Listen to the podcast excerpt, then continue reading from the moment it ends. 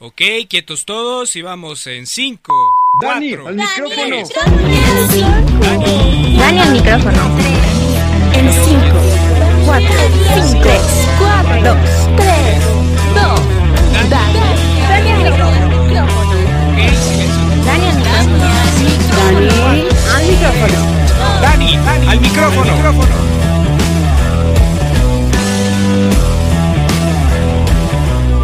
Hey, ¿qué tal todos? ¿Cómo están? Bienvenidos a este nuevo podcast que acabo de iniciar. Es un nuevo proyecto que ya me tomó mucho tiempo reiniciarlo. Tenía un podcast hace tiempo, este para los que no lo sepan, tenía un podcast que ya no seguí, que ya no me di la libertad de, de ponerme a trabajar en él porque con este tema de la cuarentena pasaron muchas cosas y decidí pues ya no ya no seguirlo, o sea, ya fue una decisión que que tuve que tomar a la larga, pero pues reinicié el proyecto porque la verdad me encanta este arte de hacer podcast, de, de- hablarle a un micrófono y la verdad me divierte mucho. El, el editar, el, el estar siempre cada semana subiendo nuevo contenido y, y creo que no, no podía parar, o sea, realmente agradezco mucho a la gente que, que estuvo ahí, este, insistiéndome, a Lalo que estuvo ahí, que no, que no me dejó dar por vencida. Entonces, y también le quiero agradecer a toda la gente que aparece en este bello inicio. Se supone que el episodio de hoy se iba a subir ayer, pero justo ayer decidí hacer este intro con, con las voces de las personas que, que me han impulsado, que me han escuchado. Aún me faltan personas, este, este no es el intro final, me faltan personas de que me mandan su audio. Este, porque también quiero que parezcan, quiero que también sea parte de ese proyecto, porque digo, tiene mi nombre, pero hay muchas personas que me han ayudado, como está Marisa, Marta, Lalo, este Freya, Eleazar, que es la voz principal, que, que me mandó un buen de, de, audios, me mandó un mon- montón de material y me dio con qué trabajar, eso se lo agradezco muchísimo, entonces quería primeramente agradecer a todas esas personas que, que estuvieron ahí mandándome sus audios ayer, toda la tarde, que se tomaron el tiempecito de mandarme este pequeño audio para que yo pudiera editarlo y pues es el resultado final. Bueno, no el resultado final porque como dije, me faltan personas por añadir. No es el audio definitivo, por así decirlo. Pero me agrada muchísimo, me agrada que, que se hayan vuelto parte. Y pues a lo que nos truje Chencha. Ok, eh, ok, este, antes de que nada este podcast voy a hablar de, de películas, que es lo que más me gusta, y de series. Este, haciendo un análisis constructivo, porque pues en el otro programa hacía un análisis un poquito crítico y me burlaba de muchas cosas. Y creo que también aquí voy a hacer exactamente lo mismo, solamente más estructurado y de, de una mejor manera y con una mejor continuidad que yo espero que esto de verdad sí lo haga, lo haga de cada semana porque si de por sí cuando el tiempo estaba en el mundo normal pues me da flojera y ahora con la cuarentena me da mucha más flojera eh, a iniciar a hacer este arte del podcast y pues sí, o sea, yo espero seguirle y la, la idea es esto, la idea es que uno le siga con, con lo que más quiere y con lo que más le gusta y en este primer programa, gracias a la gente que me está escuchando en Spotify, en iTunes, en Google Podcast, donde me estén escuchando. Perdón por ese silencio, pero mi perro tira pelos por todas partes y tengo pelos en la boca por alguna extra- extraña razón. Y bueno, pues a lo que nos truje Chencha. En este primer episodio de, de Dani al micrófono, eh, voy a hablar de Glee. Una serie que a mí me encanta, que yo, del- yo la veo, la escucho, la siento, la vivo desde que tenía, creo que 14 años. Esta serie yo la vi en el canal 7 y para mí fue un boom. Yo venía de ver High School Musical y de la nada aparece el episodio piloto. Bueno, no el episodio piloto, pero aparece un, un episodio este, en el canal 7 y yo dije, ¿qué es esto? Tiene música, tiene drama, tiene cosas gays, tiene todo lo que a mí me, va a gustar en una serie en el, en el futuro. Porque después de ahí me arranqué con otras series, me arranqué con otros gustos. Pero en, en sí, en sí, mi punto crítico para empezar a amar, amar las series fue Glee. Como tal, fue la primera serie que vi de lleno, que le di seguimiento. Porque me encantaba Malcolm en medio, Drake y Josh. Pero eran series que en el 5 las pasaban y no tenían como una continuidad como tal y que tenías que ver un capítulo salteado de la temporada 3, luego de la 5, luego de la 1. Entonces, Glee es la primera serie que vi de tajo desde el principio y creo que es, es una buena serie en algunas cosas y en otras no. Entonces, Este primer episodio va a hablar de la primera temporada de Glee. Voy a hacer un análisis crítico de toda la trama. No voy a enfocarme mucho en el tema de las canciones. No voy a hablar muchísimo de las canciones. Voy a, hablar de cómo las canciones afectan. Pero no me voy a enfocar tal cual en eso para que no confundan. Y tampoco voy a hablar de los chismes. Aún no. Aún no voy a hablar de ningún chisme de Glee. Porque yo sé que en ese tiempo de cuarentena surgieron unos chismes muy, muy candentes de Glee.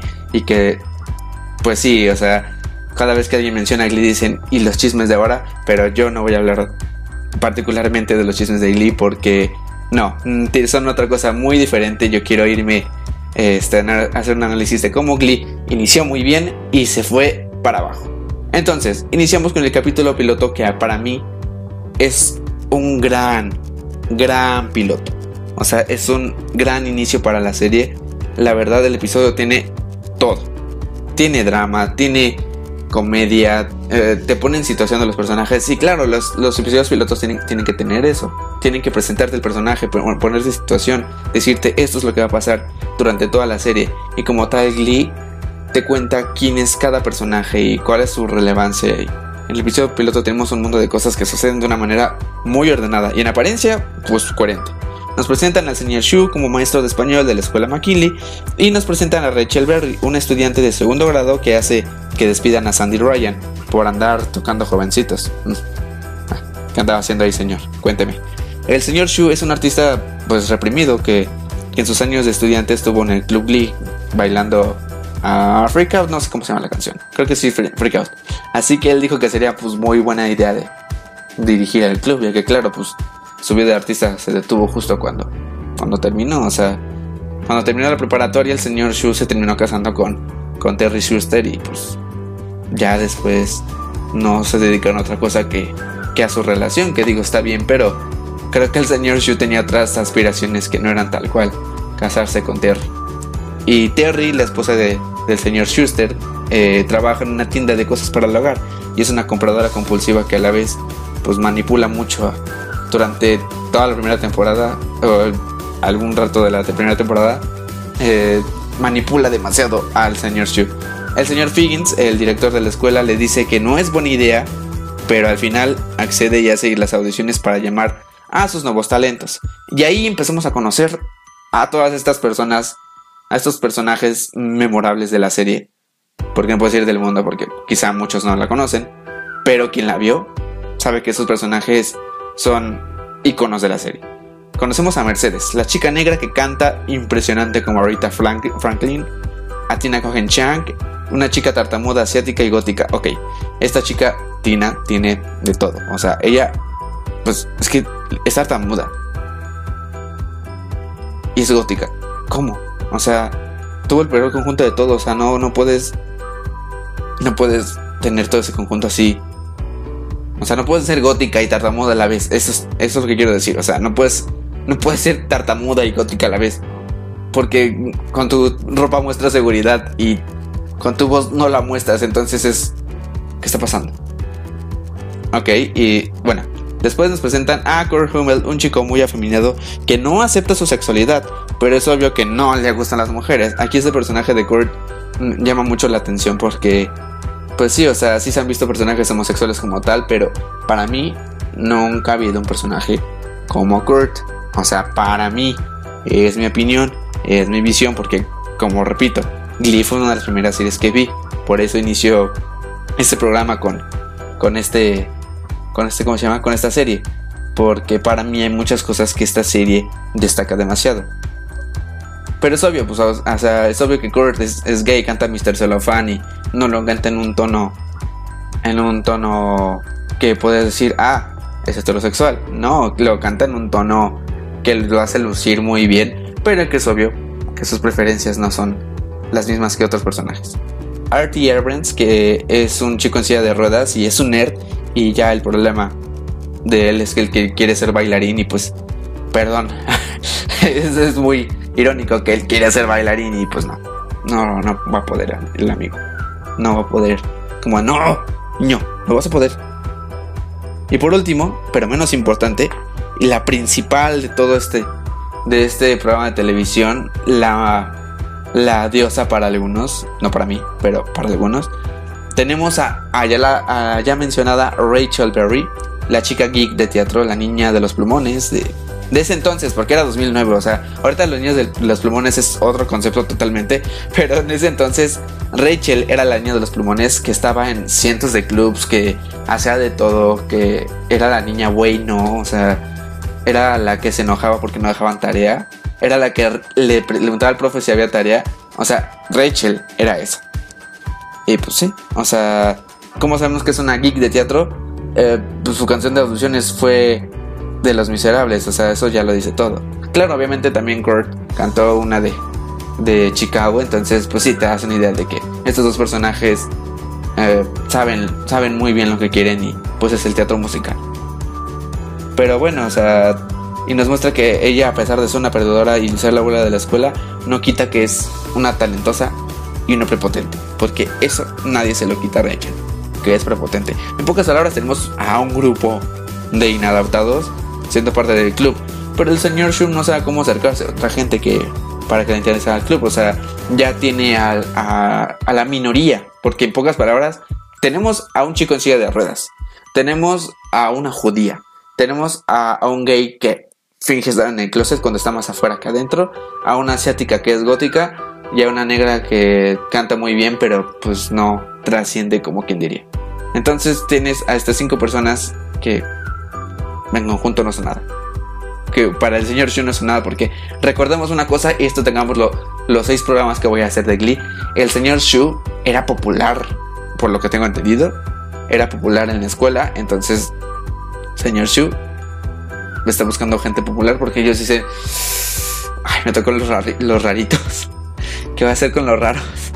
Su señor Shu, el Club Glee no es, lo mejor ahorita. O sea, ahorita todos quieren ser artistas, ahorita quieren ser todos influencers. Ahorita estoy yo intentando llegar a, a, otras partes, pero en ese entonces era como, ay, el Club Glee, ay, qué oso, ¿no? Cantar y todo eso. Ahorita todos quieren, pero ah, ah, en ese entonces nadie, nadie. Y bueno, pues el señor Shu está buscando que, que toda la gente, pues sí, se una al Club Glee, o sea. Y, y Mr. Shu viene de una idea donde el Club Glee en su entonces era lo mejor del mundo. Y para toda la escuela, así que pues el señor Shu duerme con la idea errónea de que el Club Glee, cool, chido. Claro, obviamente, o sea, el señor Shu no va a decir que el Club Glee es lo peor de la vida, porque si él va con esa idea de que es lo peor de la vida, pues la gente no se va a unir. Pero creo que yo lo pondría en que el señor Shu tenía esta idea errónea de que como en sus tiempos mozos el Club Glee era bueno, él sigue pensando que para la gente es como, oh sí, el Club Glee, pero pues no. Y bueno, así que el señor Shu decide irse a espiar al baño de los vestidores de los hombres y pues encuentra al mariscal de campo que se estaba bañando muy cómodamente. Y pues lo escucha cantar. Lo escucha cantar y pues como que dice, ah, mira. Ah, ok.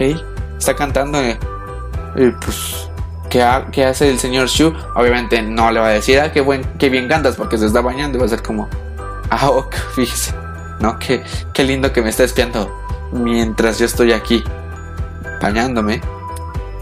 Y lo que hace el señor Shu es la primera cosa que nos muestra que el señor Shu no es, de hecho no debería, pero no es y no será un buen maestro. Claro, es un maestro memorable porque significó tanto y toda la cosa, pero eso sí, nadie me lo va a quitar de la mente que el señor Shu no es un buen maestro y nunca lo fue. Y nunca lo, nunca, que en la cabeza, nunca lo va a hacer. O sea, tiene buenas cosas. Sí, claro, sí. Eso sí, o sea, tiene muy buenas cosas. Pero no es un buen maestro. No, o sea, eh, para empezar, él no iba a ser maestro. O sea, y esto lo, lo dicen en toda la serie. El señor Shu no iba a ser maestro. Su idea no era ser un maestro. Pero estaba siendo maestro porque no había otro trabajo. Y eso lo dicen en algún punto de la serie. Entonces, quédense con eso en mente toda la serie porque el señor Shu no es un buen maestro toma muchas malas decisiones alrededor de toda la primera temporada. Y, pero es otra cosa. Entonces el señor Shu va con Finn y le mete droga en el casillero. Bueno, le mete droga en el casillero según. Y según le dice que hicieron revisión y que encontraron marihuana. Una marihuana que le dio Sandy Ryan este, cuando fue a visitar a su, esposa en el trabajo. Porque Sandy Ryan, después de ser despedido, pues empezó a vender marihuana y le dio una dosis a, Will. Y Will la ocupa para decirle a Finn, la encontré en tu casillero tienes que hacer, tienes que meterte al club o, si no te van a quitar la beca deportiva. Es como, dude, ¿qué le estás diciendo?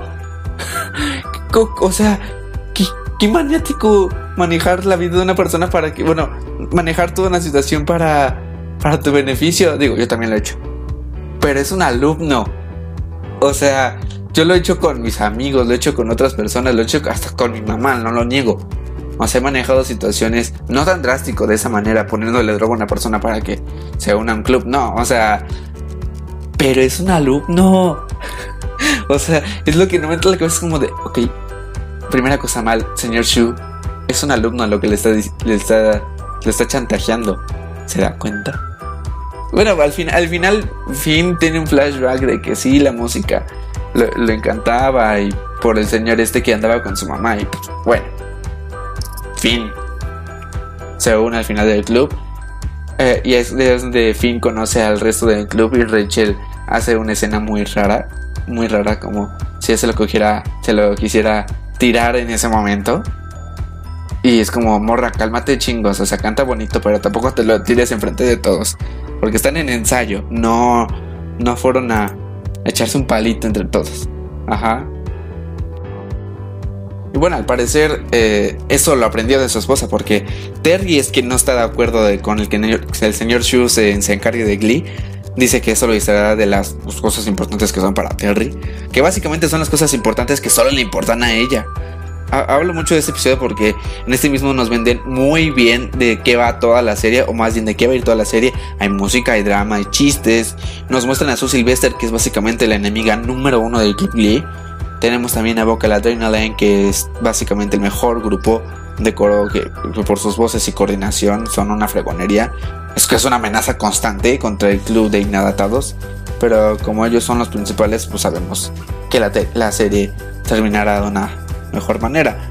Pero es lo interesante, o sea, tenemos que ver cómo estos personajes avanzan para ser, ser grandes, o sea, para ser, ser mejores que, que ellos, o sea, en pocas palabras, porque, pues sí, o sea, nos muestran que su, su grupo rival tiene una coordinación fregona y que ellos no pueden cantar You're Rocking the Boat en el primer episodio y que se ven muy patéticos, entonces, pues sí, digo, yo también, yo digo que no suenan tan mal, o sea, yo siento que el, señor Show exagera, pero, pero, no sé, siento que hay algunas cosas un poquito exageradas. Pero a mí me encanta mucho el episodio, el episodio principal porque tiene mucho, o sea, el señor Shu este amenaza también con irse porque para el final del episodio nos enteramos que Terry Schuster está embarazada, lo que, es eh, lo que hace que el señor Shu después de mentir a fin e ilusionar un montón de inabatados decide dejar el club para darle tiempo a su familia y volverse contador. Y bueno, ok, no voy a hacer comentarios sobre eso porque el señor Shu estuvo todo el primer episodio chingando al señor Figgins, a su esposa, a Ken Tanaka, a Emma Pillsbury y a su Sylvester, a Finn y a los nuevos primeros miembros del club, de que iba a armar un nuevo club para que al final se fuera de contador. Ok, no, es que, o sea, yo, comprendo la situación, yo comprendo, comprendo la situación, pero fue como, entonces se va a ir, señor Shu. O sea, sí de huevo a ir de contador. Cuando tampoco le gusta trabajar de contador. Cuando ni siquiera estudió para eso. Señor Shu, ¿todo bien con su vida? Yo creo que no. Y bueno, al final del episodio es simplemente emotivo. Porque muestra cómo no importa si el señor Shu no está, ellos van a seguir.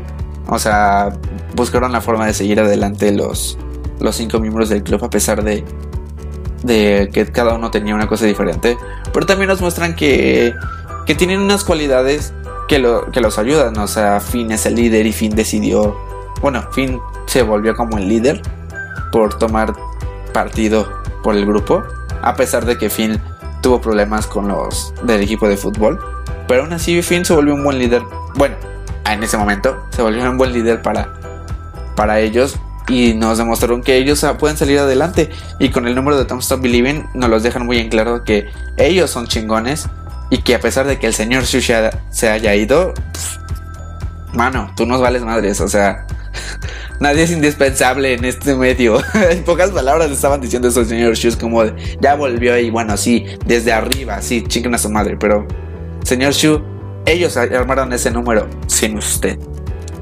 Tome eso. El señor Shu, eh, a partir del episodio 2, es abordado por Emma Pillsbury y le dice que no deje el club porque es una mala idea. Y le recuerda quién es. En, ya después nos hablan de sexo y tenemos el primer beso de, el beso de Finchel para el segundo episodio, así como el bonito número de Push It, donde básicamente están fornicando. el señor Shu se enoja porque él quería que bailaran disco, pero pues que es que a nadie le gusta la música disco. Bueno, a mí sí, pero al parecer a casi nadie, a menos que tengas 70 pues, años. La novia de Queen Fabre la, la chica mala de la escuela, eh, la fuerza principal decide unirse al Club Lee junto a Brittany y Santana y se vuelven espías directos de su. O sea, ahí vemos que, que se empieza a armar como ya un, un plan, ya nos empiezan a contar que, que este, vamos a tener a, a unos espías ahí en el Club Lee y que Queen, a pesar de tener bonita voz y bonita coordinación y todo, no está porque le gusta la música, sino está porque realmente está en contra de que, de que Finn se junte con, con Rachel, a pesar de que Finn y Rachel ya se besaron qué, cosas, ¿no? Terry Schuster descubre que nunca estuvo embarazada. Así que se vuelve loca porque no sabe cómo decírselo al señor Shu. Y se vuelve mucho más aprensiva y demandante. O sea, literalmente le da el cuscus a esta mujer de... Güey, o sea, si yo le digo a mi esposo que no estoy embarazada, se me va de las manos. Y así es Terry. O sea, Terry busca la forma de convencer a Shu de que se quede. Pero de mil, mil maneras. Y se vuelve muy tóxica. O sea, Terry Schuster es la definición de mujer tóxica en el año 2009. Dude, chécate eso. Bueno, si antes lo era, pues más. Y Queen conspira para que todos se quejen de las malas coreografías de, del señor Shu. Y digo, pues tiene toda la razón. Pero bueno, es que ver. Están bailando con un chico de, en silla de ruedas. ¿Qué más pueden hacer? O sea, ¿qué tanto es lo que pueden hacer entre ellos? Se llama, creo que, solidaridad. O sea, no vas a poder hacer una pirueta y pedirle al, niño de silla de ruedas que haga una pirueta. Pero bueno, al final del día el señor Shu se ofende porque ellos quieren contratar a un tal Dakota Stanley, eh, que es el como el entrenador de, tengo entendido, de, de Boca Adrenaline. Y el señor Shu se ofende porque ellos quieren contratar, lo quieren contratar a él. Y se va así de huevos, o sea, le vale, el, o sea, se, se ofende como, como tal, en, lugar de, en lugar de mostrar su autoridad y decir, saben que aquí el que lleva el club, pues soy yo. Porque pues yo hice las audiciones, yo les permití entrar al club y ustedes están rechazando mi trabajo, pues como que por ahí no va el asunto. Pero bueno, el señor Shu no hace eso, el señor Shu se enoja. El señor Shu se enoja, le vale el caca al coro y crea un grupo llamado Acapelas y es un capítulo que yo odio con mi vida porque no tiene sentido, pero bueno. El grupo está conformado del señor Shu, Ken Tanaka y dos personajes que después de, de un buen rato desaparecen. O sea, hasta ellos mismos se salen del, del, grupo porque no se sienten capaces, porque su autoestima es muy baja como para quedarse en el grupo y es muy deprimente que se hayan salido de esa manera. Fue como de, si no, siento que en el mitad del episodio, mientras lo estaban grabando, dijeron, si no nos funciona este Howard Bamboo y el otro de los dedos mochados, o sea, no les, yo siento que no les funcionaron, como que los vieron ahí y dijeron, si no, como que no nos sirven estos dos. ¿Cómo, cómo les hacemos para meter a Puck y a... Y este, y a Finn en el grupo. Ah, pues los sacamos, chinguen a su madre. la autoestima les dio y se fueron. Y ahí nos presentan a Pokerman, el estudiante de preparatoria que pues está, eh, para mí tiene 30 años y no se ve como un estudiante preparatoria. En preparatoria me veía bien mongolito y él se ve como, no sé, o sea, como un señor de 30 años que se metió a, robar niños a la, a la secundaria. El chiste estuvo malo por la situación de, de, de este, no, del, del actor de, de No Pokerman. Pero es que, perdón, es que sí se ve, o sea, pues es que ese güey es matón porque ya tiene 30 años, o sea, no es matón porque sea malote, ese, ese es matón en la escuela, ese ese güey va y te patea en la escuela porque ese güey tiene 30 años, ya está harto, está hasta la madre, sáquenlo de ahí.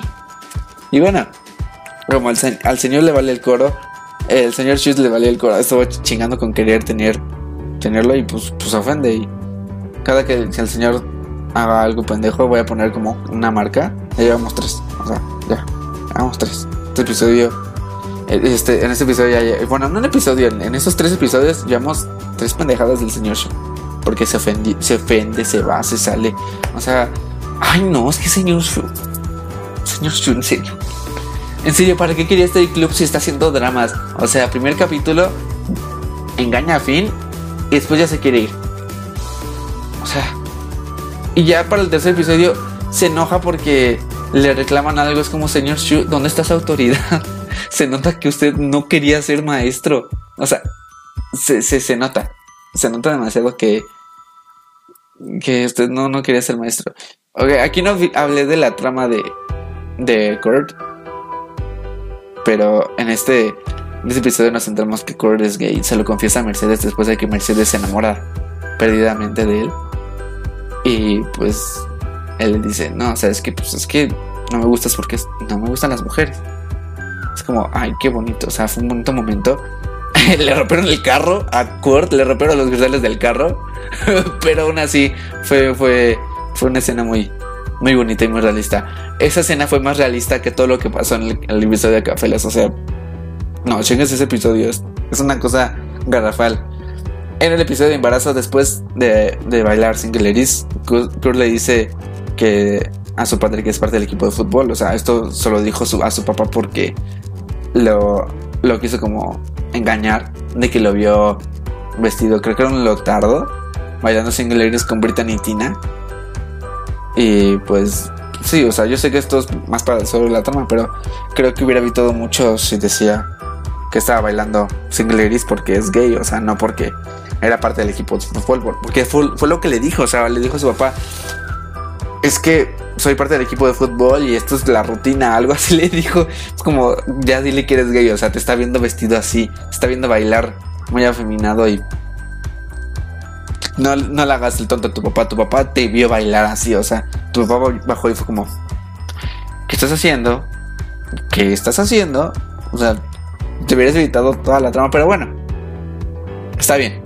Está bien porque es la manera en la que ellos desarrollan el contexto de, de la historia y qué va a pasar en el episodio. Entonces, es entendible, ¿no? Que, que a pesar de que la respuesta es obvia y que la tiene enfrente el señor, que es, que es como, señor, su hijo es gay. Su hijo, su, hijo está joteando bailando una canción de Beyoncé. O sea, señor, no se da cuenta. Bueno, el señor decide que, este, que Tina tendrá un solo y Rachel se enoja porque ella quiere todo lo que, lo que sea de teatro musical. Le dan el solo a Tina de, de Amor sin Barreras y pues Rachel está emputadísima. Y Sandy, el antiguo dueño del coro, eh, Sandy Ryan, se une con su Sylvester para destruir el coro y hacen como una producción de cabaret para llamar la atención de, Rachel y pues se va. No, se va bien chicha por diciendo, pues aquí no aprecian mi talento. Con permiso. Aquí no, no puedo ser la estrella que soy y me voy. Y pues Tina dice que no puede cantar el solo de Amor sin Barreras porque no está en su rango vocal y pues Rachel se fue a un club. Se fue del club porque pues no la apreciaba. Y pues es básicamente todo. El padre de Kurt se entera de lo obvio y pues su hijo ya puede ser gay libremente. Toda esta situación que pasó, a mí me encanta ese episodio por, por cómo se ponen a bailar en el campo de fútbol la de Single Ladies. Eso es muy, muy, muy icónico. Y aparte porque todos creen que, que Kurt no puede patear un balón y, oh sorpresa, Kurt puede patear balones, puede patear culos y te va.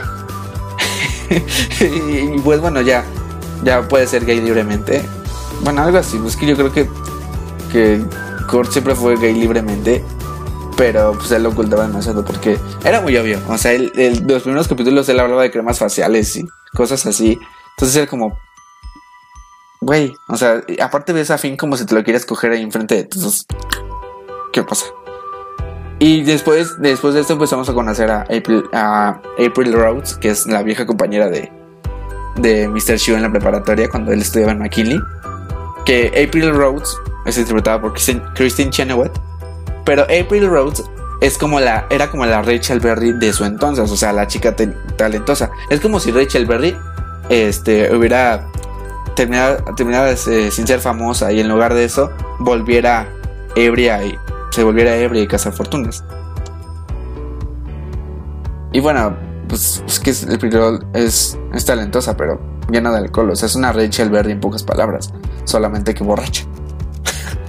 o sea, termina como Rachel Berry, pero como si Rachel Berry se hubiera tenido metido alcohol, no, en pocas palabras. Y bueno, a falta de talento, el señor Shu decide que el Prince Rhodes es el elemento perfecto para que entre al club. No sé de dónde salió esa gran idea. Porque digo, le hacen falta crédito. Según esto le falta, hacían falta créditos a, a para graduarse, graduarse y que el señor Shu le iba a ayudar y toda la cosa. Y pues hizo normal que se ella entrara a una escuela pública así como así, no, o sea, así. No hay seguridad en esa escuela. Es lo que me he dado cuenta. Que en esa escuela no hay una seguridad muy buena que digamos. Porque es que eso no lo muestran en la serie, en la serie, o sea, no muestran si ella puede entrar por un filtro, por si, no sé, o sea, les digo, es una escuela pública, pero tampoco tan pública. Y bueno, April intenta hacer un reemplazo de Rachel, pero pues April ya está más acabada que nada, o sea, ya, ya es una vividora, mm, tiene sus, sus cosas, o sea, es que April tiene una vida muy, muy extraña. Así que el señor Shu se da cuenta de que no es buena idea y la corre, o sea, literalmente la corre después de cantar porque también April se da cuenta que no es su momento, o sea, que es el momento de esos de esos de esos chicos y que pues debería debería no estar ahí. Y ya no pues nos vemos dentro de unos capítulos más April porque no vas a desaparecer. Es un personaje muy muy bueno. Es un personaje muy muy divertido porque nos muestra muchas cosas en el en el ah, de los personajes de Club Lee que dan mucha risa. Y sí, o sea, nos muestra que cuando el señor Shu estaba en el Club Lee, estaba enamorado de esta chica. Por ciertas razones, por su carisma y su manera de ser. Que digo, era como una Rachel Berry, pero no era Rachel Berry. O sea, el Pure Rose era talentosa y era buena onda. Por lo que yo entiendo. Por lo que entendí. Y bueno, ya después de eso tenemos el primer duel- duelo de chicos contra chicas. Terry se vuelve enfermera de la escuela porque se enteró que su esposo estaba teniendo este, algo con Emma Pillsbury. No estaba teniendo algo, estaban teniendo como mini momentos. Pero pues es que Terry la cos- lo mangonea demasiado y Emma es un pan de Dios que limpia todo. Y básicamente Terry droga a los chicos con vitamina D. O sea, mal, otra vez mal. Re- realmente este capítulo es muy bueno, pero... Ay, no, es que Terry Schuster también es una mujer que toma muy malas decisiones. O sea, muchas, muchas muy ma- malas decisiones. El, hecho de darles vitamina D y, y quererse meter en la vida de Will. Es como de, ay, señora, es que... Es que la, la riega siguiendo con su mentira. O sea, se está viendo que está haciendo mal con la mentira. O sea, yo sé que si no hubiera mentira, no habría serie. Porque parte importante de la, de la primera parte del primer, acto de, de la serie es que pase esto. Es que tenga que pasar esto. Entonces, ay no, no, no, no. Eh, es como, es que podría evitarse tantas cosas. Bueno, el, el señor Figgins tiene miedo de que Will no sepa educar correctamente a los chicos por culpa de Terry por, por culpa de lo que hizo con la vitamina D que se la recetó así sin problemas y porque Will no se dio cuenta. Entonces, o sea, Will no estaba ni enterado de lo que pasó. Se enteró ya hasta el final del episodio. Y le asigna a una codirectora que es nada más y nada menos que Sue Sylvester. Y ambos deciden de dividir al grupo. Sue se lleva a las minorías, o sea, los principales del club, exceptuando a, a Rachel. Y Will se queda con menos del tercio del grupo. O, en pocas palabras, las personas a las que Will le pone como más atención. Porque sí, o sea, seamos sinceros. Will Schuster es una persona que tiene muchos favoritismos. Que son de esos maestros que te dicen, no, yo no tengo favoritos. Pero al final del día te terminan eligiendo a la misma morra castrosa que siempre está hablando. Es como de, ay, profe, está diciendo que no tiene favoritos. Y eligió esa wea. No, no, no sea mamón. No, no sea mamón. Este. Y en este episodio vemos que Jacob Ben Israel, que es que este, este geek raro que acosa a Rachel todo el tiempo, sabe el, el secreto de Queen. sabe que Queen está embarazada y soborna a, a Rachel para que no, no cuente el secreto. Pero al final Sue se entera porque encontró los calzones de Rachel en el casillero de Jacob. Una, una situación muy, muy bonita de que eh, Rachel le da sus calzones a, a, Jacob para que no, no diga el secreto de, de esta Queen. Es como, ok, qué buen trato. O sea, darle calzones a alguien para que no diga algo, lo va a aplicar un poquito más seguido. Eh, Finn y Queen dejan de ser los populares de la escuela. Porque Queen está embarazada y pues, claro, en el 2009 ser popular era algo importante para ellos. Digo, o sea, yo sé que eso no te va a dar trabajo, pero mira, te va a sentir muy bien, te va a sentir chido. Su se entera que Queen está embarazada y la corre de las animadoras, dejando a Queen únicamente con el Club Lee. O sea, Queen entró literalmente para hacer la espía y la corrieron de las animadoras. Y ya su único ahí escape emocional es, el Club Lee, chale. Pobre Queen. Eh, es que Queen sufre toda la serie y Queen tiene una vida de más dramática que cualquier personaje en la serie. En la vida Queen es un drama andando. Emma y Ken Tanaka le piden a Will que les ayude con el baile para su boda, pero el señor Shu mete la, la pata y hace que Ken tenga celos de Will. Es que, es que Will Schuster la, la caga bien bonito. O sea, ¿quién le pidió al señor Schuster que conjuntaran dos canciones? La canción de la tanga y no me acuerdo cuál otra. Por eso no me acuerdo de la canción de, de la tanga porque es una canción muy cagada. Se llama la canción de la tanga, o sea, ¿qué pedo con el nombre? Le pidió que juntaran las canciones para que en la boda. Pero al final Will le dice es que esas canciones no conjuntan como las personas. Emma y Ken Tanaka no deben estar juntos, pero están juntos porque ambos son un premio de consolación para el otro. Y eso es algo muy triste. O sea, algo muy, muy deprimente que se dan cuenta. Y pues Ken tiene un chingo, un chingo de celos a, Will, pero es que Tanaka tampoco se ayuda. O sea, creo que la autoestima del personaje de Tanaka está muy por los suelos. Y, o sea, es, extraño. Son de esas personas que tienen mucha autoestima al hacer las cosas, pero cuando algo pasa, se caen y se vuelven agresivos.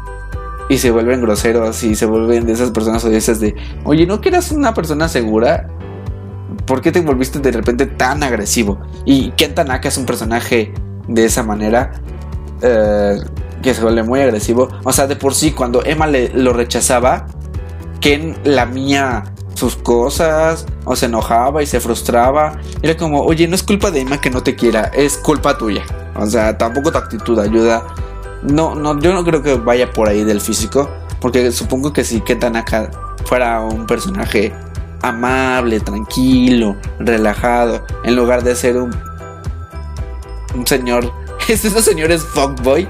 O sea, en lugar de ser como un intento de señor fuckboy, creo que las cosas serían diferentes para este personaje. En lugar de estar luchando por que Emma lo pele cuando en realidad Emma está enamorada de Will. Y bueno, también eh, empezamos a tener como la, a vivir la discriminación que vive Artie por, por parte del club por estar de ruedas. Así que el señor Shu les dice a todos que la mejor idea para apoyar a Artie es estar en silla de ruedas. Si no, o sea, super idea. Porque lo, mejor que hubiera sido que el señor Shu les dijera, pues oigan, agarren su carro y choquen. Porque pues, para ser solidarios hay que desmadrarnos también. O sea, no, o sea, yo entiendo que hay que comprender la situación de Artie. No, o sea, el hecho de, de apoyar el, lo de su camión. Porque él se transporta igual que todos, él tiene que que ir con todos en el camión y pues es el mejor, es el mejor viaje. Pero bueno, el señor Shu les pide que utilicen las, las sillas de ruedas y vender pasteles con droga para pagar el autobús de la escuela. Que para ir porque no puede pagar la escuela, o sea. O sea, para ir a las, a las regionales, seccionales, tienen que, que pagar el camión ellos mismos. Pero pues al final deciden que no. Al final es como, ah, esos finales donde haces todo y al final dicen, no, ¿saben qué? La lección es esto. Y así de, ¡ah! Toma el dinero y toma el camión y, váyanse todos en, el camión. Esa es la idea del episodio. ¿Por qué? Porque hacen esas cosas. es que bueno, también es 2009. O sea, venimos de este sistema donde, donde el personaje hace un buen de cosas para obtener lo que quiere y al final es como de, no, ocuparé este dinero para esto. Es como, tienes el dinero, tienes el dinero a mano para pagar tu camión y haces más rampas. Ay. Y bueno, eh, en este episodio también nos nos cuentan mucho de esta. Creo, creo que sí fue en este. donde es. Sí, creo que es ahí. Sí, sí, ese episodio según yo. Donde conocemos a la hermana de, de Sue Sylvester. Es que no lo tengo anotado aquí, pero según yo sí. Donde conocemos a la hermana de Sue Sylvester. Porque esta. Esta Sue Sylvester mete a Becky Jackson, que es una chica con síndrome de Down la mete las animadoras, pero el señor Shu, porque el señor Shu tiene un problema moral de, de que esta su Silvester es mala y, y, piensa que le va a hacer algo malo a la chica, a la chica que tiene síndrome de Down. Entonces se, empieza a preocupar de cómo le vaya a tratar. Y pues su Sylvester muestra que es un personaje humano, que su historia, historia de personaje es muy buena o sea, de que tiene un trasfondo muy bien hecho. Creo que tiene mejor trasfondo que cualquier otro personaje. Porque está muy bien justificado el personaje de su Sylvester. De por qué es como es. Entonces, a mí me agrada mucho que, que el, señor Shu. El señor Shu debería ser el villano de esta serie. No, o sea, yo siempre estoy del lado de su Sylvester. Siempre que veo esta serie, termino estando del lado de su Sylvester por alguna pinche razón. Pero bueno, se supone que el señor Shu está como preocupado porque le haga algo a, Becky Jackson, pero le dice algo muy cierto. Ella solo quiere ser tratada como los demás. Y eso es una realidad. No quieren que le den un trato especial a esas personas. O sea, nadie quiere que les den un trato especial. Así tengamos lo que tengamos, tengamos una condición física diferente, tengamos un cromosoma diferente. O sea, creo que es un mensaje muy bonito que, que lanza el personaje de, de su Sylvester. Y para después mostrarnos que su es más humana que cualquier otro personaje porque realmente ella, pues su hermana tiene síndrome de Down y la estima demasiado y al final es quien paga todo este dinero. Eso es algo muy bonito. Lo que sí no me gustó fue lo de arte de voy a ocupar este dinero para, para que paguen una nueva rampa. Así de, ah, ya, mejor vete en el camión. Yo sí pensé eso, no sé ustedes. Pero esto como de, ah. O sea, que hicieron todo eso para nada. Chale. En baladas el señor Shu toma la decisión de hacer parejas en el grupo y ponerlos a cantar baladas. Pero desgraciadamente Rachel se enamora del, señor Shu por cantar juntos la canción de Endless Love.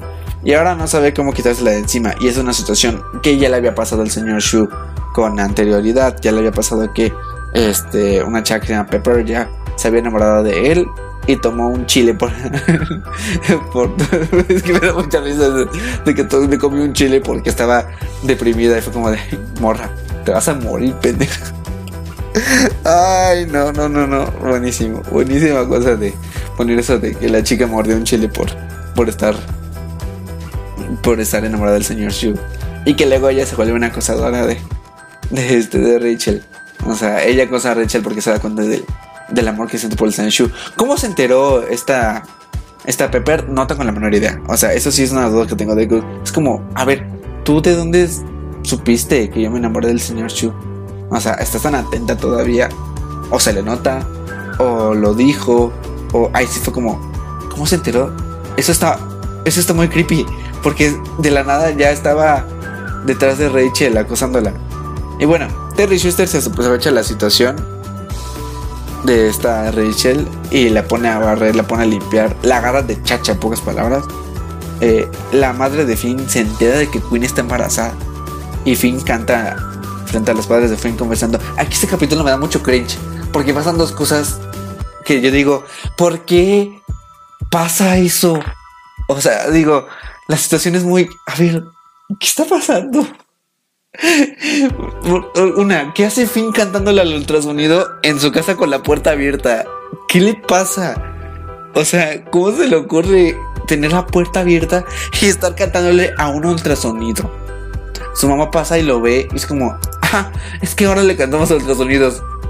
Dude, what the fuck contigo? Y, y luego, peor, o sea, no sé quién le dijo a Finn que era una muy buena idea cantarle You Having My Baby a a Queen frente a sus padres, como de morro. No lo ha dicho, no le ha dicho a nadie. O sea, sus padres no lo saben. Y tú estás cantando esa canción. Obviamente a Queen la corren de su casa. No, es que, es que no, no, no, no. No entiendo por qué ya soy su fin. O sea, ahí ves cuando me doy cuenta que cuando Finn está todo idiota. Entonces dicen, ay, qué bonito Finn, está todo lindo. Y yo, güey, si eso me hiciera, me, hiciera mi pareja, sería como, ¿qué estás haciendo? No, eso no se hace. Me da mucho cringe que eso pase porque es, la escena más más penosa que, o sea, ni siquiera me gusta verla, porque siento pena ajena. Es de esas veces que sientes pena ajena que dices, ay, no quiero ni ver, no quiero ni ver. Porque dices, güey, ¿qué estás haciendo? para, para, mí, ese episodio es como muy cringy por la situación de, de Rachel atrás del señor Shu. Eh, Finn cantándole uno tras sonido con la puerta abierta. Cierra la puerta por lo menos cuando vayas a cantar. Cuando le vas a cantar el sonido de tu hija, cierra la puerta. Please. Gracias.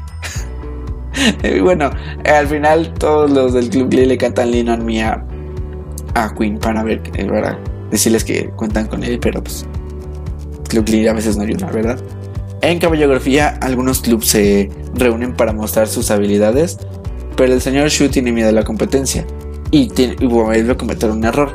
El señor Shu le tiene miedo a la competencia que comienza a imitar comportamiento que no logra corresponder a su club. El club ya tiene una forma, una fórmula de trabajar y pues el señor Shu se espanta al ver a, las niñas de la, la academia, esta es, eh, las chicas que están en la cárcel que están como un reformatorio. Se espanta a verlas y Rachel le da el mejor consejo que le pudo haber dado en toda la serie. Le, dice, señor Shu, estas, estas chicas hacen cabellografía. Lo hacen porque no cantan y no bailan. Y es una forma de mostrar su inseguridad al cantar. Así que no tiene que, preocuparse. Porque nosotros tenemos nuestra esencia, tenemos nuestras voces, tenemos a Rachel, tenemos a Finn, tenemos a Queen, tienen buenas voces. Y el señor Shu dice, pues es que sí me dieron miedo. y les pone pelucas al Club Glee y los del club de, del club de, de gente sorda que está concursando también. El director se enoja y le reclama. Y entonces cantan frente a ellos Crazy in Love, que para mí ese número nunca me ha gustado. O sea, eso soy sincero. De hecho, ni lo tengo. O sea, son de esos números que, que no guardo porque digo, es que no me gusta esa canción. O sea, ni siquiera, no, no por otra cosa. Yo creo que es más por, por cómo se dieron las cosas en la serie, que no me gusta ese número. Entonces, yo lo atribuyo más a eso. Y no, o sea, fue una cosa de, de malas decisiones. En colchones, el Club Lead no tendrá una foto en el anuario. Y todos son felices porque pues así no, la, no se van de la burla de la escuela. Eh, y después llega el señor Shu diciendo que sí, que sí van a tener una foto. O sea, convence a diestra y siniestra de, de que tengan una foto en, el anuario. Y pues lanzan a la Rachel como la capitana. Porque pues para que salga ella. Con Finn como capitán, ¿no? Y, pero pues Finn se, da, eh, se dan cuenta que no, no quiere estar ahí porque no quiere ser la burla de la escuela y abandona a Rachel. Entonces Rachel se va al espejo a, a cantar When You're Smiling, When You're Smiling, The Whole World Smiles With You, algo así canta. es que me da muchas risas de escena de, de, Rachel tomándose la foto y cantándose al espejo para subirse el ánimo. Es que no, o sea, es que te das cuenta que el, personaje de Rachel va a ser muy icónico por, icónico por su, su, forma de ser. Pero no sé, me da mucha, mucha risa que Rachel vaya al espejo a cantar. A cantarse, digo, es, es, algo muy bonito y es muy motivador, pero me da mucha risa a mí, quería comentarlo. Contratan al Club Lee para hacer un comercial de colchones gracias a que Rachel fue la única que, que asistió a la toma de, de la fotografía. Porque el fotógrafo comenta que tiene que ir a hacer un comercial. Entonces Rachel dice, yo conozco a unos artistas y comienza a todo el Club Lee de hacer esto. Esto sin que el señor Shu sepa que van a hacer un comercial. Y bueno, lo contratan, cantan Jump, bien bonitos todos. Pero en este capítulo tenemos el drama más grande de la serie. Porque para todo esto nos contaron la trama de Terry Schuster escondiendo a este bebé falso, a este embarazo psicológico. Terry movió eh, mar, cielo y tierra para que Mr. Shu no se dé cuenta. O sea, literalmente hizo de todo. Al final lo que iba, lo que iba a ser la, la señora Schuster, Terry Schuster, lo que iba a hacer era pues tener el bebé de, de Queen. O sea, el bebé de Queen lo iba a adoptar ella.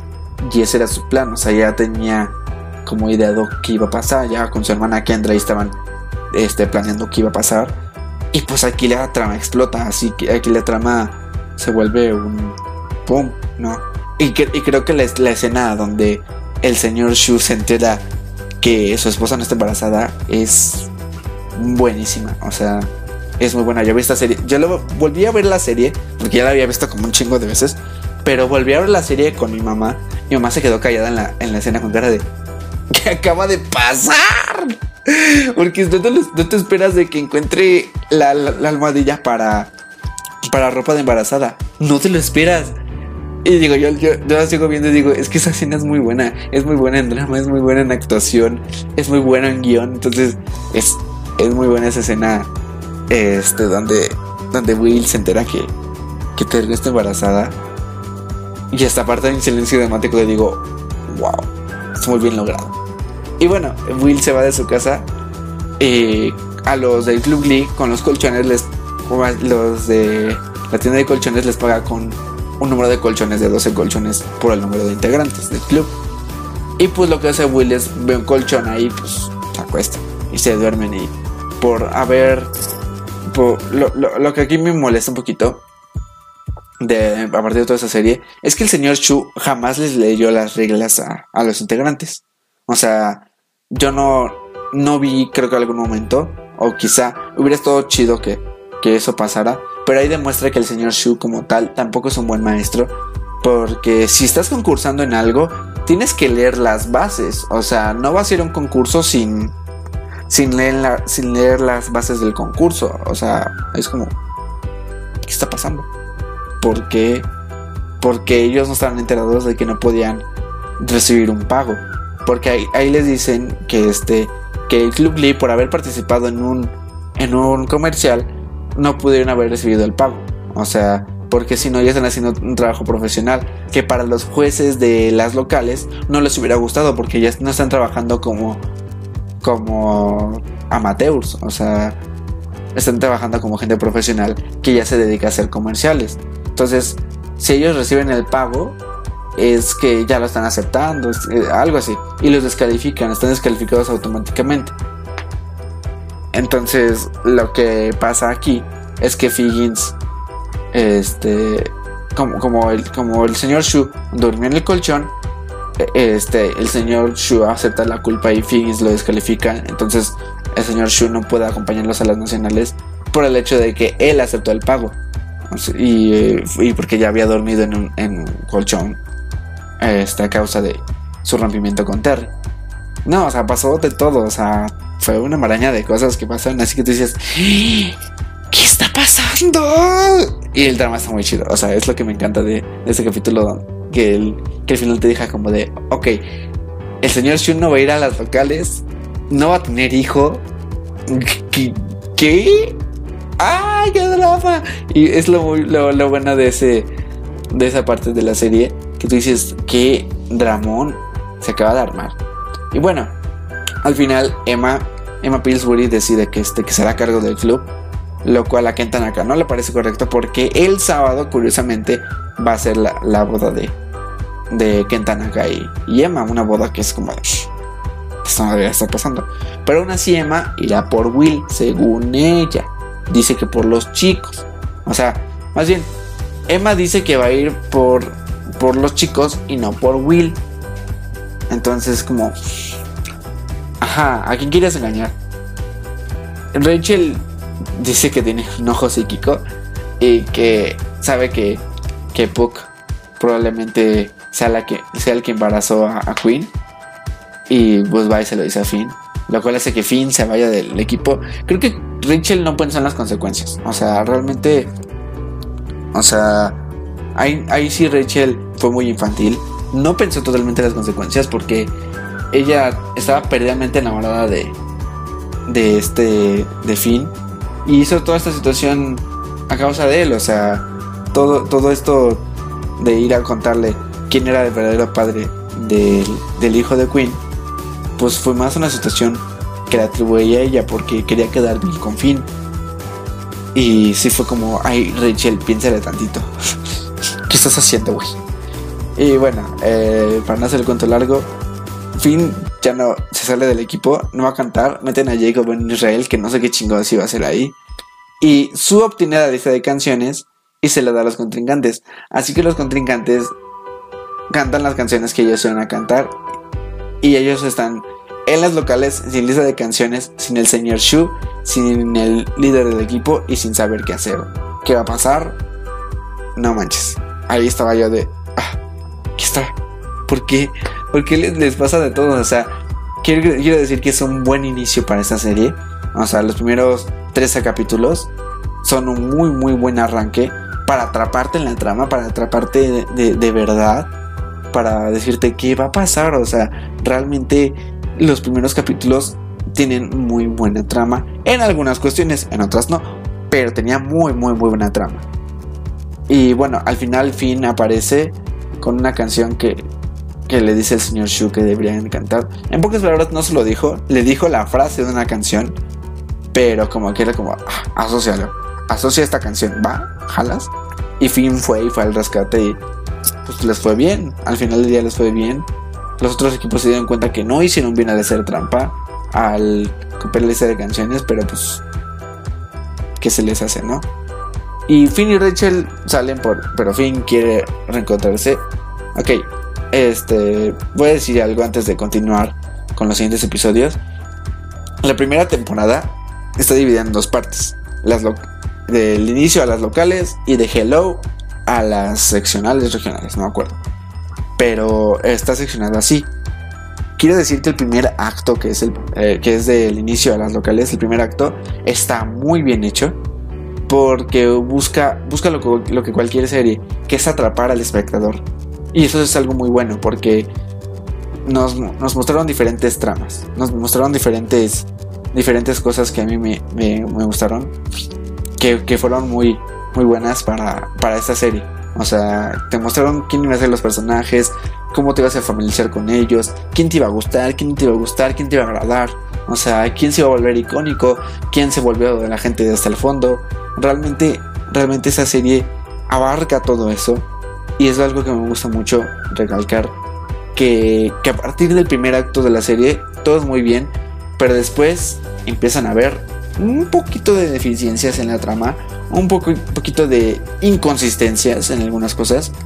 Pero a partir de eso, o sea, realmente los primeros tres episodios buscan la manera de que te atrapen. Y después de los tres episodios ya vas a querer saber qué pasa después. O sea, ya después de verlos ganar las locales con, con las canciones, ya dices, güey, quiero saber qué pasa. Y eso es algo muy bueno de la serie que quiero recalcar. Entonces, después, después del episodio de los locales, Finn y Rachel salen, pero Finn quiere reencontrarse, así que pues, la corta. No, Finn quiere vivir la vida porque pues, ya, o sea, eh, no va a tener un hijo, no tiene que preocuparse, quiere reencontrarse. y Rachel destrozada y enojada, pues va y conoce a, Jesse St. James, el líder de Boca Adrenaline, así que empiezan a salir. Curiosamente ella no sospecha que sea una trampa, pero pues sale con él. Phil se da cuenta que sí quiere salir con Rachel, pero pues ya no quiere nada con él porque Rachel ya está saliendo con, con Jesse St. James. Shu ya después de después de todo, todo lo que pasó, que al, final del día no se casó con Kentanaka, que gracias a Dios, porque pinche matrimonio iba a salir más culero que el, de, que el del señor Schuster con, con Kentanaka, o sea, no se pueden ni tocar nada, o sea, ¿qué, está pasando con ellos? Y, Emma ya no se casó porque creo que la dejaron plantada según tengo entendido, según recuerdo. Y Shu termina saliendo con Emma porque Emma se iba, creo que se iba, iba a renunciar. Ajá, y me iban a renunciar y el señor Shu la besó y le hizo decir, sabes que no. La besó dramáticamente y fue como, no, ya no me voy a ir porque ya me amas tú. Y bueno, pero pues Emma no está tan lista como para salir con Will. Es que porque es que el señor Shu acaba de terminar con Terry. O sea, el señor Shu ya quiere lanzarse con, con Emma. Así como de, ajá, ya de una vez contigo. Pero, señor Shu, usted todavía no está divorciado. A ver, ¿qué está pasando? Y luego, aparte de que el señor Shu no está divorciado, se acuesta con Shelby Corcoran, que es la director vocal de Vocal Adrenaline, y es como, señor Shu, tiene que priorizarse tantito, tiene que darse un break, porque no se ha divorciado, quiere andar con Emma y se acuesta con otro. Señor Shu, malas decisiones otra vez. Y pues todos amenazan a Rachel para que no salga con Jesse porque es una amenaza y... Pues, ah, es como, oye, estás andando con el enemigo. No, estás haciendo un favor a ti misma. Estás destrozando al equipo en pocas palabras. Eh, te encargo, Rachel. Después tenemos el poder de Madonna, donde Sue está loca por Madonna, que obliga a todas las porristas a ser como ella. Santana decide que debe acostarse con Finn porque es menor que ella, porque el, Sue les dijo que deberían andar con alguien menor porque Madonna lo hizo. Entonces Santana decide que debería hacerlo con Finn. Y pues él acepta porque no tiene nada mejor que hacer. Eva se da cuenta que la música de Madonna no suena este, en su oficina porque dicen que no es empoderada. Así que decide ser empoderada y acostarse con Will. Bien ahí, Emma. Muy bien ahí. Todos queremos ser empoderadas por acostarnos con. con. con el hombre de sus sueños. O sea, que estaba como. Ah, ok, sí.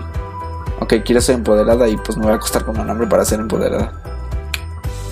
Lógica, ¿dónde?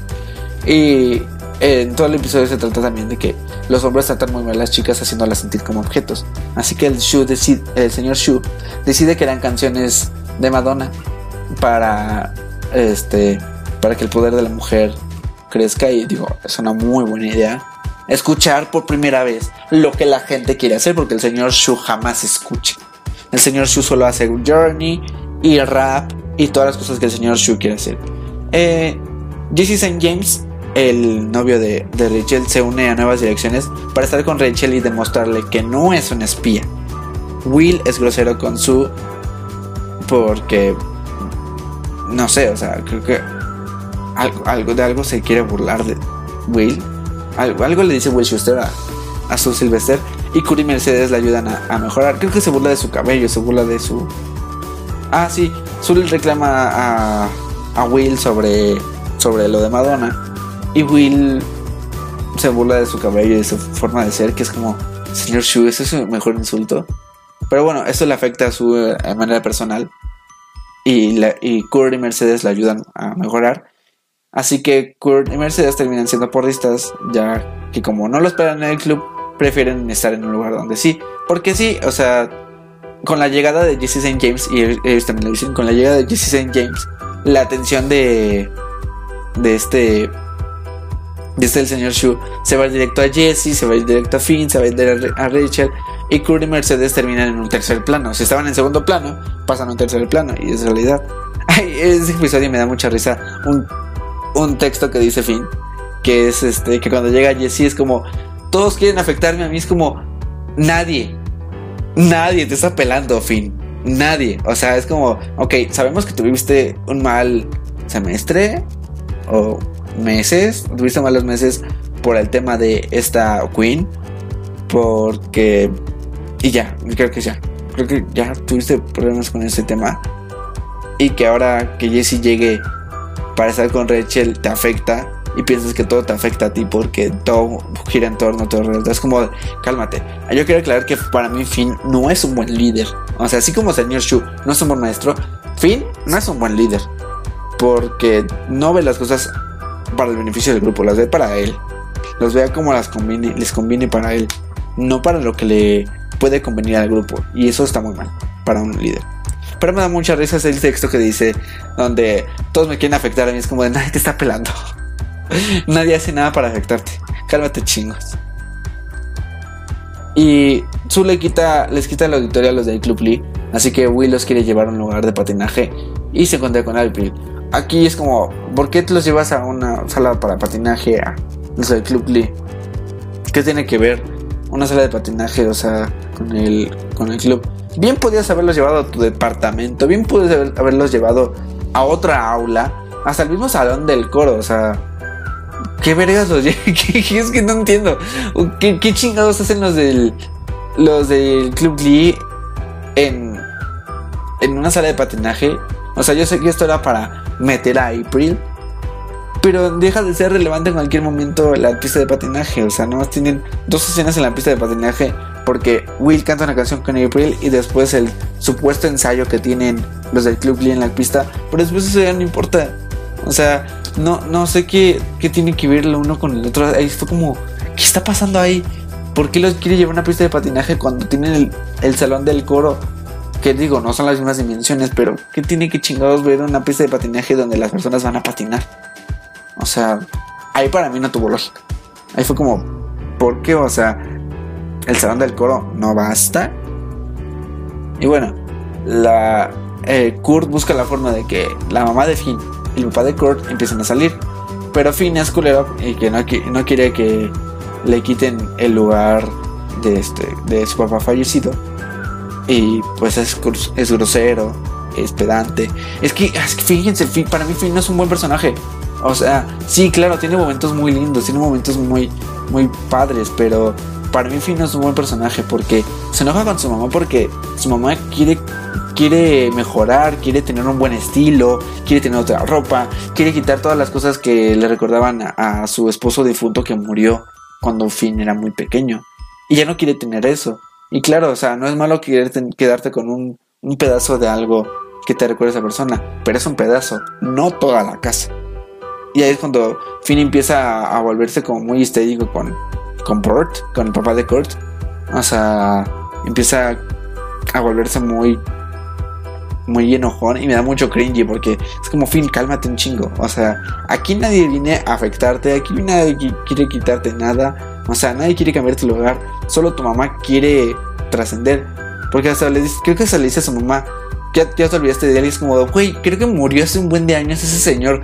¿Cómo, ah, cómo, cómo se te ocurre? ¿Cómo se te ocurre decirle eso a tu mamá cuando ella fue quien se enamoró, quien se casó, quien tuvo, quien tuvo a ti? O sea, ¿Cómo le dices eso? Ay, bueno, X con fin, bye. Eh, su obliga a Mercedes a bajar de peso y ella dice que hell to the way, o sea, hell to the no.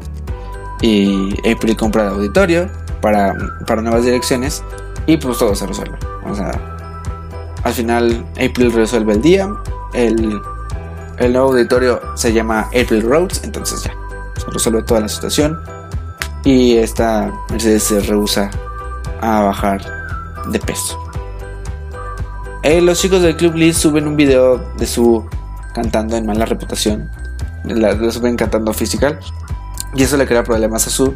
Hasta que Olivia Newton-John la llama para que hagan el video. Este. Y Su se venga de, Will. De, diciéndole a Emma que, que Will se acostó con Shelby Corcoran. A pesar de que andaban con ella y nunca se lo dijo. Entonces llama zorro a, Will enfrente de todos y se le crea mala reputación a, Will por esta situación de sexual. Y aparece un personaje que, que es como, ¿qué, dónde salió esta persona? O sea, en, en, cuanto se enteran que, que, es, que su canto física y todo eso, aparece una maestra extraña hablando con Su y después también habla con Will por su problema sexual y le recomienda otras cosas. Es como este personaje de dónde salió. Me da mucha risa porque parece de esas maestras borrachas. Este, pero no sé, ese personaje que me gusta mucho que dije, ay, le hubieran puesto más, le hubieran puesto más cosas a ese personaje. O sea, quizá era una artista invitada, no lo sé. Pero le hubieran puesto muchísimas más cosas porque, ah, muy bueno. Eran muy buenas sus intervenciones. Eh, alguien crea en este capítulo, alguien crea una lista con los nombres del coro. Y hay problemas y hay, problemas porque, pues, este. es una lista de la gente más sensual del club. Es una lista de la gente que vale más. Y pues el problema es quién la hizo. O sea, el, pues, el director Figgins está como. Es muy vandálico que alguien, haga eso. Y claro, no está bien porque expone a las personas de una manera es como de. Ah, o sea, que valen más por su sensualidad. Ya, este. Y bueno, también dentro de este video para de este, de este video de esta de este capítulo Rachel hace un video con Jesse, Puck y Finn y lo hace sin decirles, o sea, hace Joy, Ron, Ron Joy, Ron y no le dice a ninguno. Todos aparecen en el video y todos se dan cuenta cuando ven la edición final y pues todo termina muy mal, o sea, todo termina de la shit para Rachel. Porque sí, o sea, realmente fue como un video muy, muy malo. muy mal actuado. Que obviamente se ve que está mal actuado a propósito porque lo están mal actuando. Pero es como. ese video, ¿qué pedo? Esto no sube tu reputación, o sea, eso te hace ver como una zorra. Sorry. Eso te hace ver que te, acuestas, te acuestaste con Jesse, te acostaste con Puck y con Finn. Digo, obviamente no se acostó, pero tuvo algo que ver con ellos. Para el episodio de la laringitis, Rachel se queda sin voz y tienen que operarla. El padre de Kurt se hace más unido a Finn y eso Kurt lo pone muy de malas. Uh, todos han de cantar una canción que los represente ya que han ya que han perdido su voz, al igual que Rachel la perdió cantando The Climb. Que yo hubiera, mi ruido escucharla cantando The Climb, pero pues no pudo cantar The Climb porque se le fue la voz. Y Kurt finge que es heterosexual porque su padre se fija más en, en Finn, entonces Kurt piensa que es mejor fingir volver a ser heterosexual para llamar la atención de su, de su padre. Eh, Puck de alguna manera deja de ser popular porque le cortan el cabello por una peca. Eso sí fue muy como, ¿qué les pasa? ¿Qué maneras de poner tramas muy extrañas? Y bueno, deja de ser popular. Y para su manera de ser popular de nuevo es salir con una porrista. En ese entonces Mercedes era porrista. Y pues deciden salir y a, Santana no le parece mucho esa situación. Así que entre ambas se pelean. Y al final se da cuenta que no, no, este, que no debería andar con él porque Queen le dice que no, que este Puck solamente la, la utilizó o simplemente la ocupó y Mercedes decide dejar de ser porrista por sus huevos. Pero está bien porque aún así no le funcionaba mucho. Eh, Finn le, le, muestra a Rachel a su amigo inválido, le, le, le hace que ver que hay cosas peores y pues sí, la canción de, de One, creo que es la de One, es muy bonita. De que sí, o sea, todos tenemos una situación peor. Porque esta Rachel se estaba como muriendo porque no tenía voz y que era lo único que tenía. Es como, cálmate, buen, cálmate un chingo. O sea, claro, eh, tu voz es tu instrumento, es lo que te mueve. Pero no se va a acabar el mundo y hay cosas peores. Y eso es algo, es un mensaje muy bonito que tiene, este episodio. En el episodio de Sigue Soñando, uh, Will se encuentra con Ryan Bryan, que es interpretado por Neil Patrick Harris, su viejo rival, y lo busca convencer de que. Y busca convencer a, Ryan Bryan de que no corte el programa de artes, porque él viene con la idea de, de que las artes no valen, y que pues, es un programa no debería importar. Cuando Ryan O'Brien vino, vino siendo el rival más grande de Will cuando ellos estaban en el Club Lee y pues como Ryan O'Brien no nunca se dedicó a, las artes, eh, pues ya ahora piensa que eso ya no es importante. Le empieza a mostrar cosas de su pasado y terminan ellos en, una producción de. Eh, audicionando para una producción de Los Miserables. Pero Will se queda con el principal, lo que hace que Ryan Bryan no, no esté muy de acuerdo con esa idea. Y pues decide que sí usted debe quitar el programa de artes. Artie quiere ser bailarín y Tina lo ayuda. Esta trama me gusta mucho porque realmente se ve la insistencia de Artie de querer salir adelante a pesar de, de, de su problema.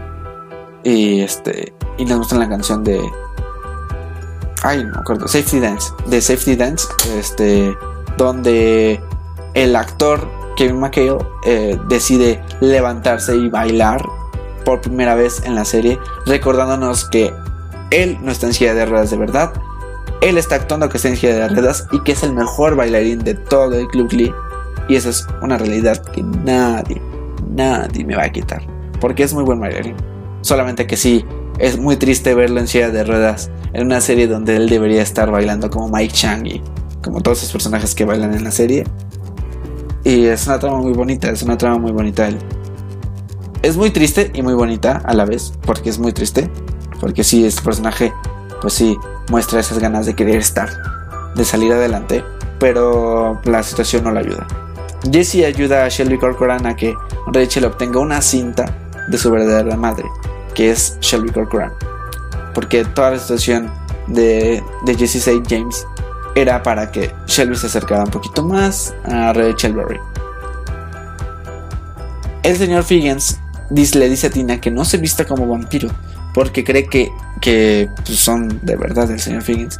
Ah, Aquí, aquí es donde quiero aclarar donde mucha de la trama de Glee comienza a volverse un poquito fantasiosa, por así llamarlo, porque ya hay cosas donde sí se centran en la realidad, pero de la nada saltan a un plano que dices, a ver, ok, ¿qué está pasando? Ya volvimos a lo absurdo, ya volvimos a lo, a lo fantasioso. Y pues Rachel, perdón, Tina deja de ser quien es porque el señor Figgins no quiere que se vista como una vampira. Los padres de Kurt y Finn deciden que vivirán juntos y Finn no está muy de acuerdo con la idea eh, porque pues no le gusta la idea de vivir con una persona homosexual porque ahí va otra vez mi tema con Finn Hudson que, Finn Hudson no es un buen líder es homofóbico es, es un enojón prepotente que patea botes de basura sillas personas casi casi eh, donde él golpea sin preguntar donde él se enoja con su mamá porque su mamá tiene una relación aparte de la de su papá difunto y ahora no quiere tener a un homosexual como su hermano o como su compañero de cuarto por así decirlo. Y es como fin no todo se trata de ti o sea si eres el principal de la serie pero no todo se trata sobre ti no o sea no todos te quieren echar el can. Claro Kurt sí lo quería pero por ahí no iba la cosa amigo o sea o sea, no pueden hacer, no puede decirte nada porque en pocas palabras sus padres, sus padres no tenían una, tenían una relación, entonces, fin, ¿todo bien en casa? Creo que no. Eh, Rachel se da cuenta que Shelby es su mamá porque la escucha cantar mientras ellos estaban espiando a, a Boca de Adrenaline. Ahí casual están espiando a los de Boca de Adrenaline y le tocó a, a Rachel escuchar a, a Shelby cantar. Los de Glee este, harán eh, cantar la música de Lady Gaga pero los de los del fútbol pues los acosan porque no les gusta lo diferente. Eh, Kurt y Finn tienen problemas porque Finn no está de acuerdo en que vivan juntos. Y Shelby no eh, sabe que no puede ser parte de la vida de Rachel. Así que pues le dice, o sea, sí, o sea, no, no puedo estar en tu vida, no puedo ser tu madre de tiempo completo porque tú ya tienes una vida con tus padres. Y intervenir yo pues no, no sería sano ni bueno. Boca la Adrenaline y Jesse muestran su verdadera cara y hace que el Club Glee se sienta pues deprimido porque muestran que realmente la intención de Jesse era bueno no no era, la intención de Jesse realmente Jesse después dice que sí se enamoró de Rachel y que le rompe el corazón y al final les dicen que este sí le estaban espiando que sí eran los malos y que ahora le va a romper el corazón y pues se sienten deprimidos. Will y Terry por fin se divorcian en este episodio. Finn y Puck eh, ponchan llantas y deben pagarlas. El Club Glee decide cantar música funk porque es la debilidad del vocal adrenaline. Yo no entiendo por qué el funk sería una debilidad. No entiendo. Creo que una debilidad sería una balada. Porque si dicen que ellos no se expresan, no se expresan como tal, sería una balada donde no te puedas expresar, donde no, no, o sea, es que Vocal Adrenaline tiene esos, estos coreografías en conjunto y pues nuevas direcciones tiene el corazón que Vocal Adrenaline no tiene. Entonces no entiendo qué tiene que ver la música funk. Si querían un pretexto para la música funk, pues mira, pretextos hay muchos, cosas hay muchos. Pero bueno, Will decide que la forma de destruir a Sue es enamorándola. Otra vez, Will Schuster con sus malas decisiones. Se burlan de Queen por ser blanca y no poder cantar funk. Es que, ¿qué está pasando en este episodio? O sea, aquí ya donde las cosas se vuelven como muy raras. Yo siento que el episodio de funk, hay cosas muy buenas en el episodio de funk, eso sí. Pero son de esos episodios de relleno donde necesitas llenar una escaleta de 22 episodios y dices, pues bueno, ponemos música funk, ya vemos qué hacemos con la trama. Y porque el señor Shu se burla de, de su Sylvester. Bueno, no se burla, pero la enamora. Y luego la, la bota así como si fuera cualquier cosa. Es que el señor Shu no mide su, su capacidad de ser pendejo. no, no lo mide. Su desaparece por culpa de Will. Y. O sea, es que sí se, se deprime por culpa de, de Will Schuster porque la enamora. O sea, su Sylvester. Que ah, cuando le hablas bonito, cae porque la, la gente no acostumbra a tratarla bien. No, por, por muchas cosas. Ya lo dice a, lo largo de la serie. Y Will la enamora de alguna manera, la, la hace creer. Es como, Will, ¿qué tan culero tienes que ser para enamorar a una persona y destrozarla de esa manera? O sea, hay formas, amigo. Es un machito tóxico el señor Schuster. Mercedes y Quinn se ayudan mutuamente, eh, se ayudan mutuamente y le ofrece Mercedes su casa y se vuelven best, besties, mejores amigas. Y al final, su Sylvester, como la perra que es, humilla a Will Schuster. Muy bien, muy bien ahí. Y ya para finalizar tenemos el viaje a las regionales. Yo sé este capítulo duró un chingo porque es un análisis que hago muy detallado de la serie. Eh, es un análisis constructivo. Yo sé que va a durar un chingo este episodio. Va a durar seis episodios este esta saga de Glee. Esa saga de episodios de Glee, pero creo que creo que yo quería analizar los puntos fuertes que tenía esta serie en algún punto. Y pues lo fui perdiendo, o sea, sinceramente lo fui perdiendo. En el viaje de las regionales, el, el Club Glee se entera que su Sylvester será juez como tal. Y que el club no sabe, sabe que no hay salida, o sea. Aquí es donde me dio mucho coraje porque se dieron por vencidos muy rápido los del Club Glee, pensando que su Sylvester los iba a, a derrotar con su táctica de que iba a ser juez y que iba a decir, ¿sabes qué? Ellos no ganan. Pero yo digo, ¿por qué no dan lo mejor? O sea, ¿por qué? O sea, ¿por qué deprimirnos? Quizá la idea estaba en que no sabían si la serie iba a tener una renovación y que tenía que verse como que era el final. Pero no, o sea, se pasaron todo el episodio llorando como si el club de verdad, el club se fuera a acabar en lugar de ensayar. ¿Por qué lloran? ¿Por qué no ensayan? ¿Por qué no hacen su lista de las nacionales, de, perdón, de las regionales? Hacen su lista y dicen, ¿saben qué? Vamos a cantar tal canción, tal canción. Y pues ya, a chingarle. Porque a eso fueron a la casa del señor Shu y se ponen a llorar. Y yo así de, ¿por qué? Fueron a ensayar. Fueron a hacer una lista. Tienen pizza, están sus amigos, están sus compañeros. Ya se va a acabar, pues que se acabe. Pero ¿por qué llorar? Ensayen. y bueno, como Emma ya dejó de estar con Will por ser un golfo, pinche Will. Emma sale con un dentista llamado Carl. Mm, un dentista muy guapo que lo conoceremos después. a Queen le nace el bebé después de cantar. Que ahí ya fue como. Ok, ese bebé pudo haber nacido a mitad de la canción. Y decidió, el bebé estuvo ahí dentro como de, ay no mami, espérate, yo, yo no nazco todavía, no te preocupes, yo me quedo aquí en lo que tú cantas. Cuando acabes de cantar, ya, ¿eh? O sea, hasta ahí. Porque ese, es- eso fue como de, oigan, ese bebé pudo haber nacido a mitad de la, de la competencia y hubiera sido muy, muy, muy dramático. Muy dramático que eso sucediera. Y al final, este, el bebé no es adoptado por Taylor Schuster por toda la situación que ocurrió. Y la mamá de Rachel, Shelby Corcoran, eh, decide adoptar a la pequeña Beth. Nuevas direcciones, pierde las regionales y el club se acaba. Pero su Lash. Es que, es que su Sylvester es, es una chingonería de personaje. Es que, es que no sé por qué hay gente que luego me dice, ay, yo amo a Finn, yo amo a, amo al señor Shu, amo a Rachel. ¿Tú sí conoces a, a su Sylvester? Su Sylvester es un gran, un gran personaje.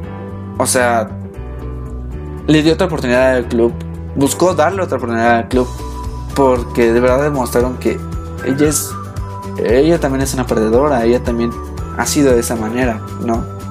Y sí, claro, fue cruel con el club, fue, se fue, fue cruel con Will, pero siento que también Will se lo merecía. O sea, yo, yo, yo siento que, que Will también se lo merecía. Realmente eso es, es algo muy real. Porque Will no era la mejor persona del mundo. Maestro del mundo. O sea, también tenganlo muy en cuenta. No era el mejor maestro del mundo. Eh,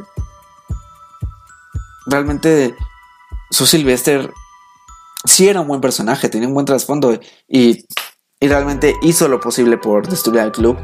Pero tenía sus razones, tenía sus razones porque tampoco esos chicos ayudaban demasiado y eso era una realidad. Pero bueno, acabamos con este episodio que duró una hora y media. Gracias a la gente que llegó hasta esta parte. La gente que llegó lo más seguro es que son fan de Glee. Pero... Pero sí, sí, realmente yo quería hacer este análisis de la serie detalladamente porque... Porque la serie ahorita la volvieron a sacar en Netflix. Ahorita está en boca de todos por las situaciones que se han dado últimamente con el tema de Lea Michelle. Y es mi serie favorita, no lo voy a negar. Tengo todos los discos. Tengo muchas cosas de Glee.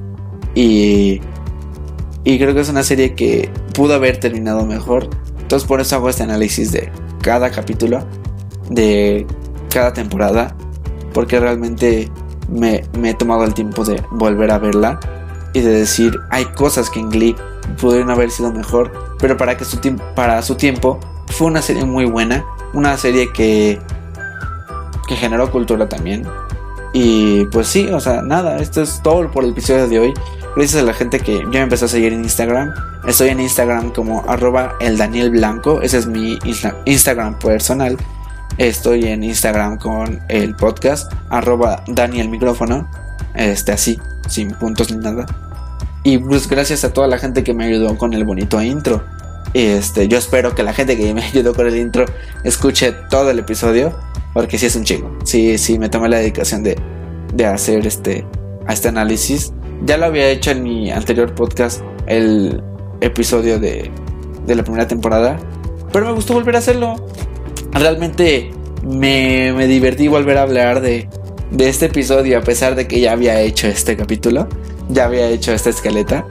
Pero me, me, me, gustó muchísimo. Me gustó muchísimo volver a, volver a hablar de Glee.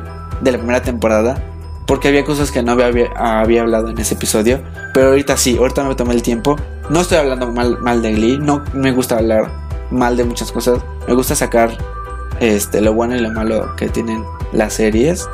Y este, pero esta serie sí se fue a un punto donde hasta los fans, un fan como yo, eh, terminó diciendo: hay cosas que no me laten, hay cosas que pudieron haber sido mejor y que les me hubiera gustado que se andara un poco más.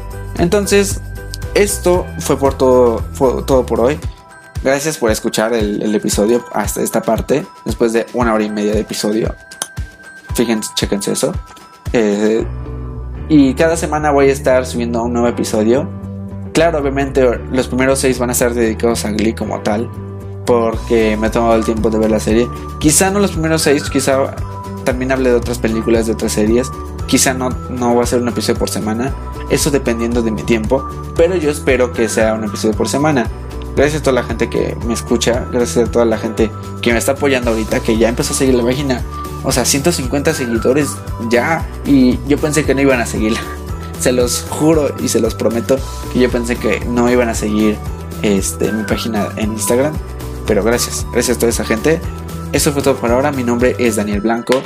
Y pues hasta la próxima. Ya los dejo porque pues, si no se van a hacer una hora y media exactitas. Entonces, gracias. Adiós.